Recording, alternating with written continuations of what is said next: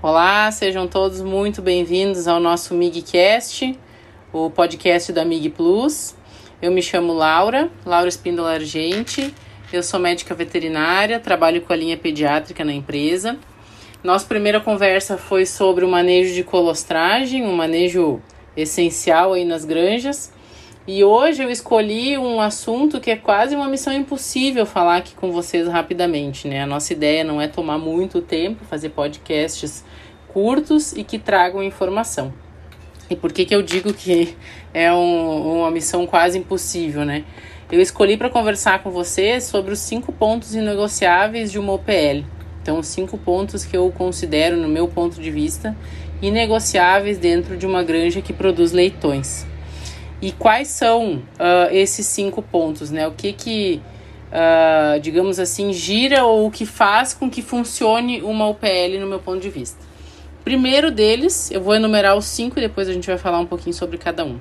O primeiro deles, a nossa meta de cobertura, certo?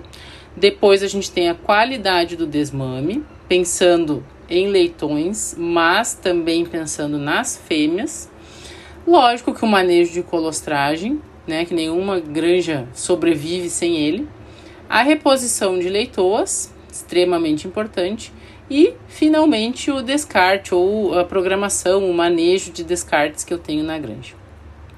Falando um pouquinho sobre cada um desses manejos, começando com a meta de cobertura, a gente sabe que para a gente conseguir uma meta de cobertura, atingir uma meta de cobertura, a gente precisa ter qualidade de sêmen, a gente precisa ter um bom manejo de cobertura, desde a estimulação do cio pós-desmame e também uma excelente detecção de cio com qualidade de rufião, certo? Esses são os três pontos que eu quero enumerar para vocês como uh, necessários para a gente atingir uma meta de cobertura bem feita. Depois a gente entra na questão da qualidade do desmame. Então, quando a gente pensa em qualidade de desmame, a gente tem que pensar que a gente está desmamando leitões, mas a gente também está desmamando uma fêmea. Então a gente tem que lembrar que a gente já começa a cuidar dela lá no atendimento ao parto. A gente tem que ter muito cuidado com essa fêmea, porque ela continua dentro do nosso sistema.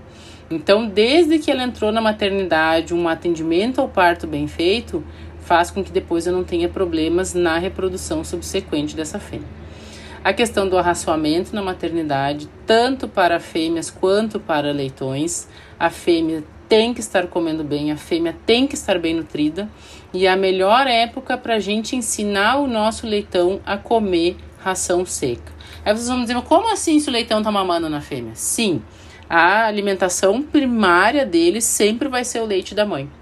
Mas a gente tem que dizer, a gente tem que ensinar para esse animal que depois do desmame ele vai comer seco e não esperar que ele tome um susto lá na creche e aprenda a comer depois que ele já está sozinho sem a mãe dele. Então a gente tem que ensinar, tem que ter esse manejo de arraçoamento, o famoso creep feeding, né, desde a maternidade.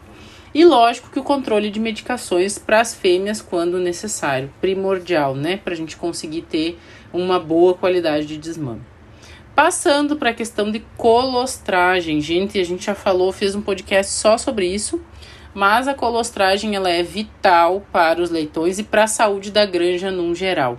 Quando ela não é bem feita, a gente pode depois ter problemas uh, de refugagem, problema de sanidade na maternidade. Na própria uniformização, a gente já começa a ter dificuldades se a gente não prestou atenção nos princípios básicos da colostragem, certo? Então é um ponto a ser muito bem considerado. Quando a gente pensa em reposição, que é o nosso próximo uh, o nosso próximo tópico, reposição é a vida da produtividade da granja, certo? Então a gente tem que respeitar percentual de reposição, a gente tem que respeitar os grupos de reposição e para conseguir tudo isso a gente precisa de uma preparação de leitoa bem feita. A gente consegue falar horas e horas só sobre preparação de leitoas, sobre as dificuldades que a gente tem nesse manejo e o que que isso impacta na vida produtiva e reprodutiva dessa fêmea e de toda a minha granja. Então, uma vez que eu deixo meu plantel envelhecer, ou uma vez que eu tenho um desbalanço nessa reposição, fêmeas ou muito velhas ou fêmeas muito jovens na granja, a gente tem uma série de problemas de produtividade, de sanidade na granja, porque a gente está com, com a granja instável. Então, a reposição é extremamente importante. E depois, né, uma coisa leva a outra, a questão do descarte, extremamente importante. Na verdade, todos esses pontos são super importantes, né? Porque eu tô falando, cada vez que eu vou abrir um novo tópico, eu falo que é extremamente importante. Que para mim são os cinco pontos inegociáveis de uma granja, que a gente não pode abrir mão de jeito nenhum. E o último deles é o descarte. Então, programar o descarte, programar em relação à reposição. Né? Eu costumava sempre dizer assim que não é descartando que a gente repõe, a gente repõe para poder descartar.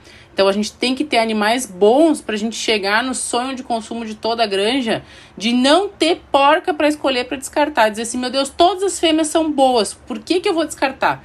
E aí eu consigo fazer o ajuste mais fino possível desses animais e eu respeito meu manejo de descarte. Não só chegar lá na maternidade e dizer, meu Deus, essa fêmea aqui tá machucada, essa aqui nasceu pouco, essa aqui tem problema no Uber e descartar essas fêmeas, né?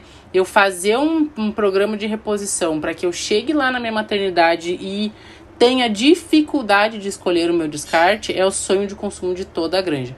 Ou nos casos assim mais extremos, beleza, eu vou ter que segurar um pouquinho mais porque eu não consegui reposição, etc, enfim, mas assim que eu consiga segurar fêmeas para o próximo parto e não precise ficar uh, trabalhando com o que dá. Eu acho que isso é, é, é, é o mais importante. A gente tem que estar tá sempre pensando na frente, né? E detecção das fêmeas de risco para cobertura, que era isso que eu estava falando agora. Então, assim, beleza. Precisei segurar uma ou outra fêmea aqui para cumprir a minha meta de cobertura, mas eu sei que essa fêmea aqui é uma fêmea de risco. Eu sei que talvez aquela taxa de aparição que eu buscava pode ser afetada por isso. E aí a gente volta lá para nossa meta de cobertura. Entendem como é um ciclo que se complementa e, e gira? No momento que eu quebrar uma dessas uh, cinco coisas, digamos assim, uma dessas cinco. Uh, esse, desses cinco acontecimentos, eu vou ter problema na minha granja. É uma cadeia. Então, de novo, meta de cobertura, qualidade do meu desmame, fêmeas e leitões, colostragem, reposição e descarte. Coloquem isso, imprimam, coloquem num papelzinho e levem para a vida da granja de vocês. Beleza? Obrigada por me ouvirem. Uh, estou à disposição para dúvidas, é só me procurar, beleza? Fiquem bem, um beijo.